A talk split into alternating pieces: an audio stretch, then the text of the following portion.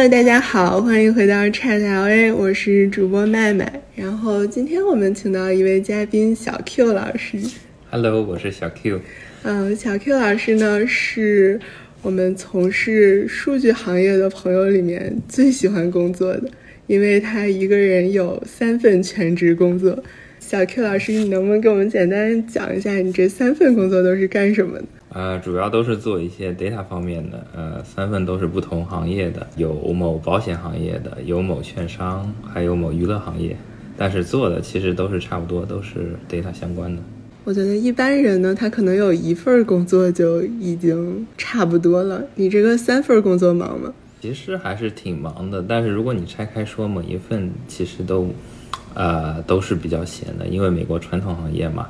那个它不像科技行业这么卷，所以说你只要完成平时他给你安排的那些工作，基本上就没什么其他事了。就比如说我，其实我刚进外包公司的时候，一直有一个传奇，是三个厨师的传奇，不知道你有没有听过？我没有听过，我可能去的比较晚。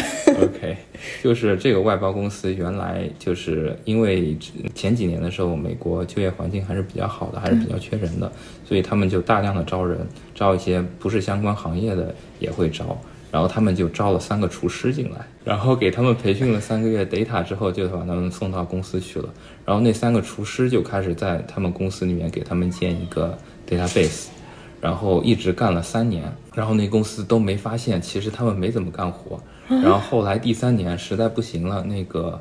就是可能新换了 management team，然后那些那个管理层开始验收每个组的那个成果了，然后发现他们基本上没做什么。后来找了第三方公司过来评估，评估他们做的这些东西到底值多长时间，嗯然后评估出来是一个大学生的 project 等级的活。那就可能就快的时候一周，慢的时候一个月，就不值三年。对，然后后来就把那个外包公司给告了。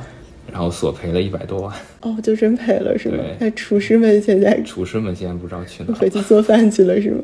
有可能。对，我觉得这个就侧面说明，就是传统的美国公司、传统行业，它真的可以很滑。对，就比如说我第一份某保险行业的工作，一般来说每天的有效工作时间可能就一个小时，然后剩下的时间。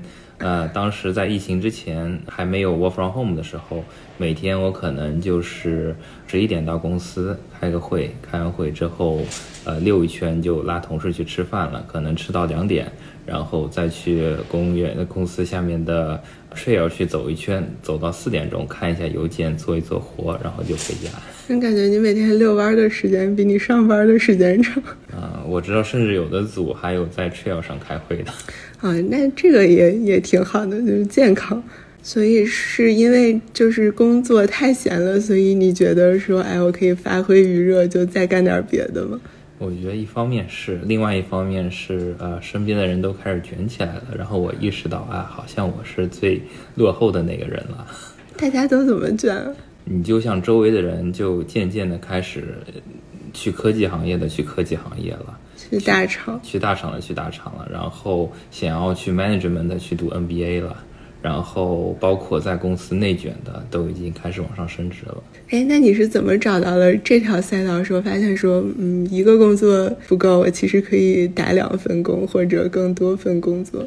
因为其实，在传统行业往上升的话，其实是比较困难的，特别是一些组织架构很。很固定的一些公司，对，就是一个萝卜一个坑。对，一个萝卜一个坑，而且传统行业嘛，也美国人比较多。就比方说吧，你说如果会议上说能说能扯方面，可能美国人第一，印度人第二。对，然后你说人脉方面，也不如本地的人人脉比较广。所以说，你光凭技术往上升的话，其实是比较困难的。嗯，因为我也是在传统行业嘛，而且就是有的时候，其实公司也不大，它就一个萝卜一个坑。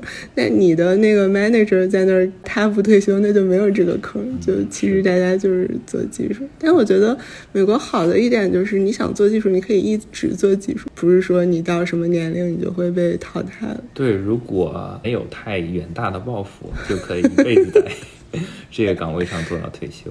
对，或者同时在三个岗位上都要退休，所以就是你抱着要追赶其他同学的脚步的这个心情，就是又找了一份工作。嗯，然后另外一方面，其实我也是，呃，比较想开一家外包公司。从一开始开始，就是因为我觉得，从我进入外包公司看到这个行业来说，我觉得这个行业，只要一一开始把人脉拓开了之后，是可以躺着赚钱的。就相当于你是中间商赚个差价，中间商赚个差价，然后你帮那些可能刚毕业的学生办好身份的话，还是比较稳的。他们也会愿意在你这儿啊，就是其实双方都是获得了自己想要的东西。对对对，你获得了差价，他获得了身份。对，嗯，然后我想往这方面，呃，就先接活，先自己干，然后如果能接到更多的活，或者能接到一组活的时候，再去找找人。我觉得你这个创业的想法还是很好的，就是控制成本，你投入越少越好，然后慢慢的去建立你的这个 network 也好，relationship 也好。所以你一开始可能说，我再再多干一份，就怎么发展到了就多干了两份呢？因为我再多干了一份，发现哎，这份活 optimize 它现有的 code。然后它现有的 code 实在是太烂了，你只要稍微做一些很小的修改，你就能给它效率提高很多。所以说这个活，呃，也是一个非常轻松的活。那你这个第二份工作，就是工作量也是不饱和，也是不饱和，但是比第一份稍微多一点，可能每天需要干两个小时。所以一天八小时的话，你还有五个小时的这个余地。对，是。所以你觉得，哎，我还能继续发挥余热，我就再接了一份。对，那你现在每天的有效工作时间大概是？我现在比较，因为第三份的话，实际上是呃 meeting 会非常多，所以说呃每天大概像比较夸张的时候，一天可能有四个小时在开会，所以加起来的话，我现在每天的实际工作时间可能是要大于八个小时的，算上会，对，算上那些会什么的。但是其实，呃，有些时候也不不是非常累，因为同时如果只有一个会的话，呃，对我来说可能也是一种休息。但是那会不会有一些时候就是会议碰到一块儿了？经常会有这种情况的话，一开始就是我刚开始多份工作的时候，碰到这种情况还是挺慌的。所以说一开始我还会专门那个 reschedule，嗯，其中一个公司 meeting，后来我就直接两个一起开，就是左边耳朵右边耳朵。各放一个不一样的耳机，然后那么开，然后反正就能保证你两个会都能听到关键字，叫你的时候你能回应就可以了。然后其实是很少有两边都要你同一时间回应的时候。哦，你这个是一个左右互搏式的开会，但你这样不会听串了吗？对，就还行。其实还行。因为我原来上班的时候，我也喜欢一边打游戏一边上班。嗯，就是你就是一个天选的这个 multitasking 的朋友，所以就可以天生就适合打好几份工。可能就是从小呃一边吃饭一边看电视，一边写作业一边听广播。对这个收音机前的朋友们，如果你们也从小一边看电视一边写作业，你你们也有这个 potential 啊，可以多干几份活。但是如果说，就是恰好就是你两边差不多时候都要开麦，这个有什么技巧吗？我遇到过比较极限的情况是，可能左边说几句，然后呃 mute 一下，然后右边再说几句。然后实在是错不开的时候，我会直接断网。一边呢会应付完之后再开另外一个，然后说：“哎呀，我们那个网之前断了。”然后再骂一下那个 网络运营商，因为这边网络运营商其实也也时不时的会出一些问题。然后有些同事也会附和着跟我说：“哎，是啊，我家的那个网络运营商也经常出问题。”同事可能也有三份工作。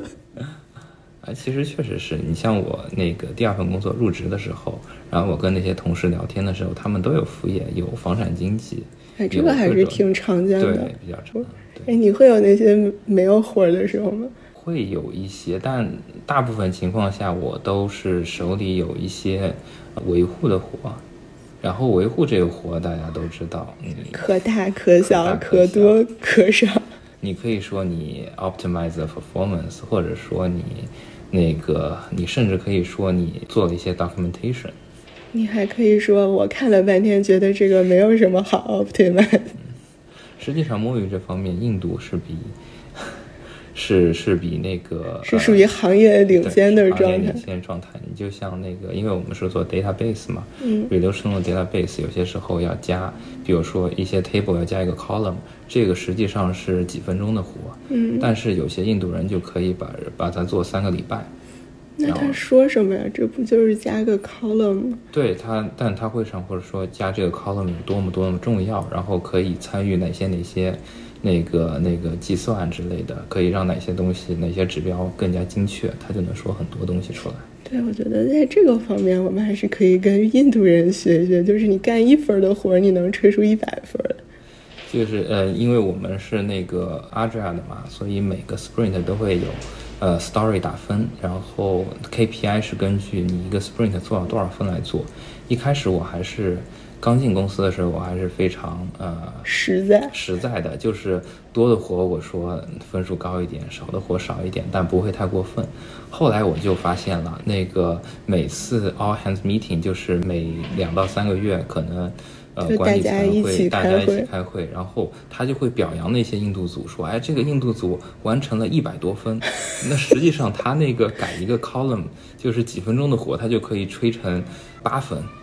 那其实可能就是个一分。对，其实你要我做，我可能就一分，或者说如果这都不值得算个分，不值得算个分。后来我就发现了，你就你就要多打分，只要是合理状态的，只要你能说出一些东西，你就得打分。对，我觉得这个还是可以跟印度人借鉴一下的。我觉得印度人他们除了在这个摸鱼方面非常的有技术，而且他们还很擅长甩锅。你有没有什么哎，就是特别会甩锅、会推卸责任的印度同事？我觉得印度同事都有一个天生的技能，会甩锅，包括他们会把一些比较麻烦的活给推出去。就像我们我在工作中有一段业务逻辑变了，需要重构那些代码，呃，那是一个大概要干一个月的活。然后因为都很麻烦嘛，大家都不愿意做。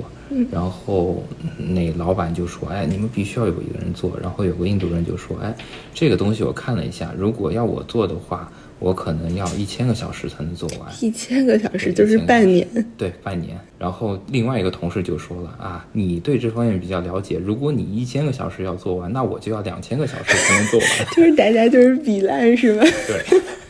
后来这个项目还是做了可能大半年才做完。但最后是给给哪个同事了？最后是给了一个，最后是几个人一起做的，给了一个中国同事跟一个美国同事合作。哦，对，这个甩锅的技巧还是很值得借鉴的。就是别别大家一个说一千，一个说两千，你说啊，我觉得五百就可以，那肯定就给你了。那这种情况以后所有的这种活都是你干的。对，活儿只会给愿意干活的人。所以听起来，你在这三份工作里面学到了好多优雅划水的和优雅甩锅的技巧，嗯，挺好的。我觉得好多朋友，就一旦他比较清闲的时候，他就会焦虑。你会有这种感觉吗？我完全没有这种感觉。我对这些工作的理解是，我并不期望我会通过这些工作而升职。所以说我不吃任何老板的画的大饼或者 PUA 什么的。你像那个呃金融公司的我们那个印度老板，实际上是比较卷的，然后他也比较他也挺会 PUA 人的。我我有一段时间工作的时候，天天用很大的声音跟他吵架，可能邻居都会听到。这这这样也没关系吗？我觉得你只要呃，就是你觉得这个吵架有什么负面后果吗？我觉得你在公司，如果你是想升职加薪的，你是有求于你的老板的，所以有些时候你老板对你的那些 PUA，你只能吃着，默默承受。对，但是如果你并不期望升职加薪，你只是在那儿想待着，嗯，那老板对你其实没什么约束性，或者说他对你没什么更好的办法。你这个属于无欲则刚。对对，而且其实。就是你只要不是踩红线的这种正常的吵架，其实也还好。对，因为你说实话，对于老板来说，他想把你弄走，实际上他也需要干很多的 effort，他也会承担风险。对，啊，你就像我之前我在外包公司跟一个那个数学的 PhD 玩的比较好，然后我经常会跟他聊一些那个工作上的事，他也是反 PUA 大师，他就跟我说，他有时候看他老板老板暴跳如雷的时候，他会觉得老板很可怜，就是不得不承受这一切。对，他的老板想要 PUA 又 PUA 不到，然后骂他又发现打在了棉花上，然后对他毫无办法，然后他就是跟老板吵架了之后，他的 performance 就下降，他下降了之后，老板的 performance 也下降了，因为他的产出下降，老板的。哦，就是他又是跟老板一根绳上的蚂蚱，一根绳上的蚂蚱，所以说他就 他就忽然发现，哎，这无所谓。那他是有时会跟老板吵架吗？还是只老板干就是生气他不管？嗯，他也是会跟他，他甚至会，因为他可能文化比较高，他会拐弯拐弯抹角的嘲讽老板。我觉得这个属于高级的反 PUA 技巧。还有一个很有意思的是，我发现可能印度老板都是不知道是不是同一套培训出来的，他们会有一个那个怎么说，会会 bluff 你，吓唬你吗？对，会吓唬你，会用非常严厉的语气吓唬你。你像我之前的老板，他有一次在会上当场要 review 我的 code，啊，然后在所有人面前要 review 我的 code，然后说一些东西，我我我觉得他可能是想 PUA 我。哦，我觉得他们已经是他们有一套，我觉得他们有一套 PUA 的流程。对 PUA 的流程，然后，哎，那我他既然大声说话，那我说话比他还大声。你是怎么有这个觉悟的？我觉得有些人会被唬住。因为我觉得，哎，我，嗯，我就算你把我开了，哎，我还有两份工作。你有一个巨大的安全感。对，所以就敢大声说话。对，然后他就算想把我开了，那他也得经过一些一系列的流程。对，这公司也不是他家开的。对，也不是他家开的。那实际上他对我没有太大的威胁。那他就算 performance 给我打很低的分，那我也不在乎。而且你会不会觉得，就是他跟你大声，你比他更大声之后，他反而会对你客气一点？嗯，对。后来会有一个感觉，那那次之后就非常挫败，因为他。那次 review 我的 code，实际上就是呃，就是想给你一个下马威，就是想给我一个下马威。哎，其实我确实是做错了一部分，但你声音够大的时候，他就会觉得，哎，你可能心里一点都不虚。对。然后最后这也不了了之了。对，我觉得他们其实是有套流程，就是相当于一个什么服从性测试这样子，就是他就戳你一下，看看，哎，你这个人好不好拿捏？哎，你要好拿捏，他就会一直欺负你。你要是反而大声一点。他反而就会收敛一点，对我觉得他们就是是这样。嗯，包括之前那个金融公司啊，不是金融那个保险公司，虽然很摸鱼，但实际上我也是跟其他组的人产生过几次冲突的。嗯，但是产生冲突了之后就一切安静，以后见面还打招呼非常客气。啊，对，这个还是还是很神奇的，对不对？就其实我觉得我们可能就是。尤其是你刚进入职场，有个观点就是你不要惹事儿。但是有的时候反而是你说，就是你自己去站起来就发声，去维护自己的权益的时候，其实人家反而会更尊敬。就是你要给自己划定一个边界感。是，嗯，挺好的。听起来你现在就是在三份工作之间非常的游刃有余，得心应手。但是这种平衡实际上是不是那么稳定？就是说，如果你要做多份工作的话，你你必须要习惯，你所有的事情都是未知的，你会有一些非常不确定的因素会出现。就比如说，有些时候，那个系统出问题的时候，那可能是玄学。那就是三个公司的系统一起出问题，那这种时候你会压力非常非常大，因为你同时要修三个，就是你你就是都很急，是不是？对你三个电脑都有人在一直在跟你说话，说怎么回事，好了没？然后你一不一不回复就开始谈视频。哦，这个哦，这个感觉会有点，这个需要很强的抗压能力啊，所以说你就必须要那个。必须要先呃快速的找出是什么问题，先安抚一下他们，安抚完了之后再修。你就是你遇到过几次这样的情况？每个月总归会有那么一两次。对，这个听起来压力还是挺大的。你一般就如何应对，如何排解这个？可能我的同事也比较好，就是有些时候，哎，确实是我做的一些，因为我做东西。可能没那么多时间做，因为毕竟还有两份工作嘛，然后做的比较急，然后会有一些小 bug，然后我们这个公司为了节省成本，把所有的 QA 全砍掉了，啊，对，也没人管，也没人管，然后那我我的同事有些时候发现出这些小 bug 的时候，他会帮我 cover，他会跟、跟我打配合说，哎呀，这个就是之前系统一个什么什么的问题。啊，但同事还是很好的。我觉得这是因为我之前也帮他这么弄过。哦，就是这是一个互相的一个这个彼此的这个福报。对，然后就把那个锅甩在已经离职的同事身上。哦，所以说就还是说，嗯，要就是跟同事的相处要与人为善。嗯，对，一定要与人为善，一定不要让他有竞争感。你像我同事，虽然平时对我是有些意见，他会觉得我干的活比较少，嗯，但是一旦有 bug 出现的话，有些时候我不在，他就会骂骂咧咧的起床，把这个 bug 修了，然后 过几天再过来跟我吐槽。哦，就这样，然后你再安抚一下他，是安抚一下。其实这个同事也非常有意思，他就是他会对那些。比较有攻击性的同事，就他会有很大的攻击性。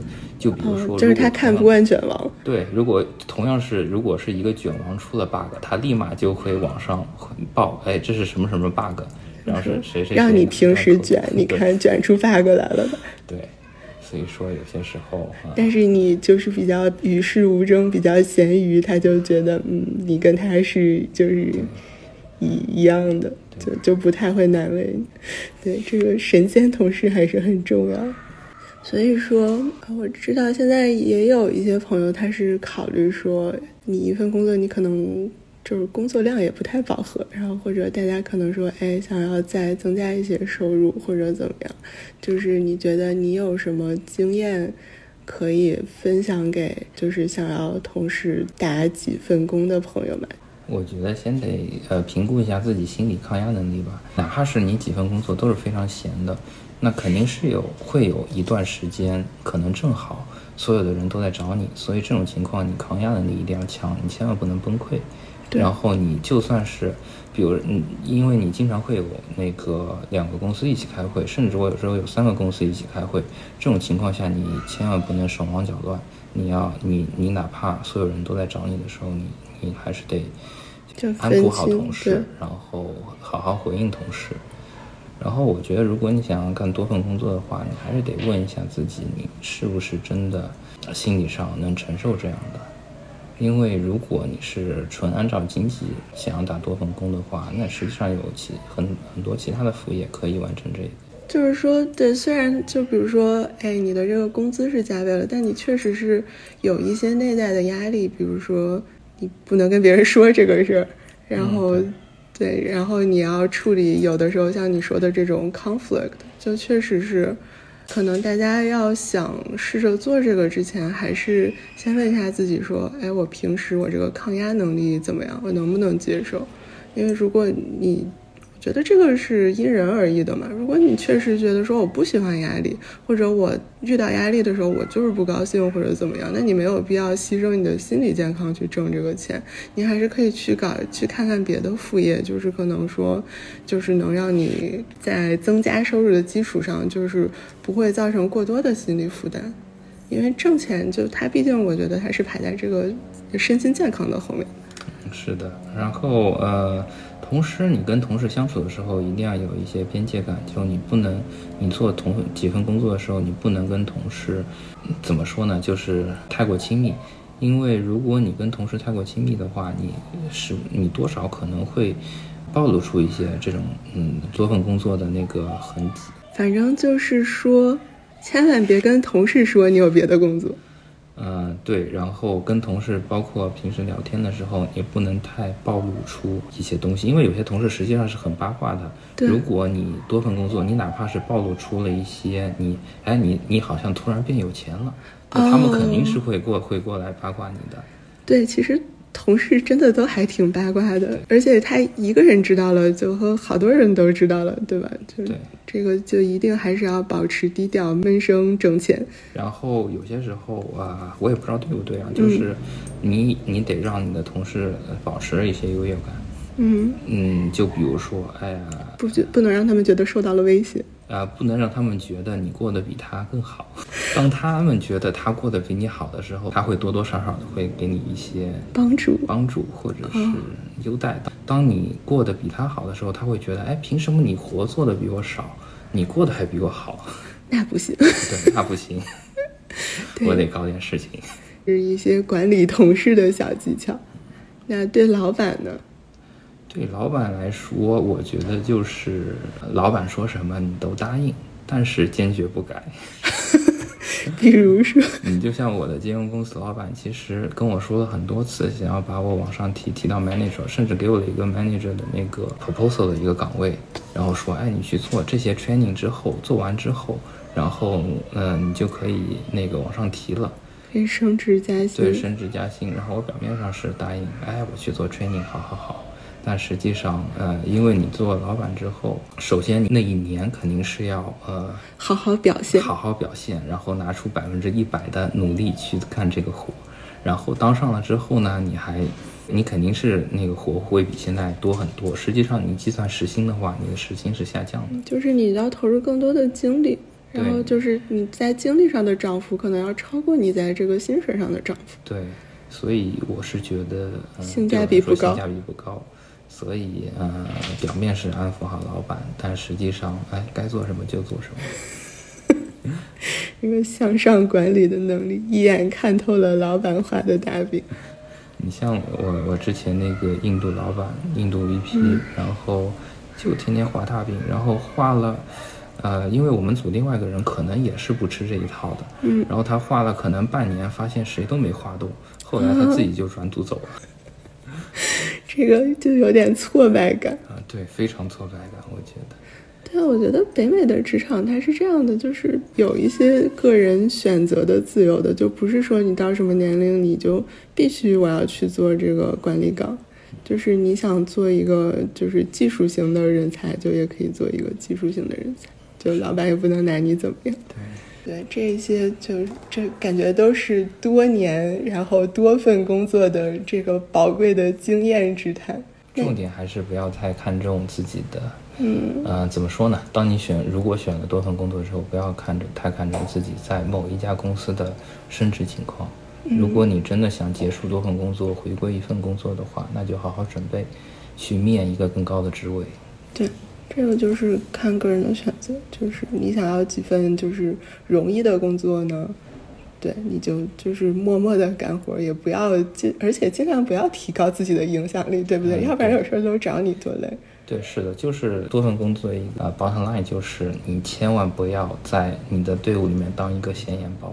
对，千万不要当显眼包，大家记住了吗？就是你哪怕知道，哎，这个就是可可能老板在那个上面说。哎，这个东西出错了，谁会修？怎么修什么的？你知道你会修，但有些时候你也你可以等一等，对，你可以等一等，直到等到这个东西啊散给你了，你再去修，而不是呃很积极的说，哎，这个我会修，怎么怎么怎么。对，但但是这个是多份工作的情况。如果大家就是说，哎，我一份工作，我就是想在这个公司。就是有更好的发展，那你这个还是你该干嘛干嘛，对吧？对对，该表现表现，就是就不一样的路径，你有不一样的选择，你这是一个权衡，是不能既要又要，是这样。对，嗯，那你觉得你现在有三份工作，你下一步是什么计划？再来两份？嗯，我之前有一个很小的目标，是那个某一年收入能达到七位数。哦。但是现在因为有了家庭，有了孩子之后嘛，可能我更多的会回归家庭一点。就多份工作的话，我年底会逐渐辞掉一到两份，然后把精力更加花在家庭上面，然后直到那个，呃，可能等有了精力之后吧，再想一想下一步。是在继续开启多个副本，还是在一条路上打怪？对，然后同时看看有没有机会可以把我的外包公司给推销出去。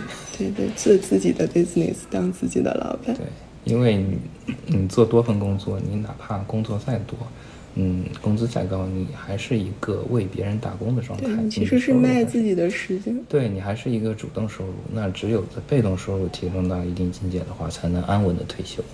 没错。好的，嗯，感谢今天小 Q 老师给我们掏心掏肺了分享了这么多他的这个职场的宝贵经验。然后呢，我们知道小 Q 老师和他的老婆将在年底迎来兔宝宝，那我们就提前预祝兔宝宝和妈妈都可以健康快乐。好的，谢谢。好的，这一期就是这样，再次感谢小 Q 老师，我们下期再见，拜拜。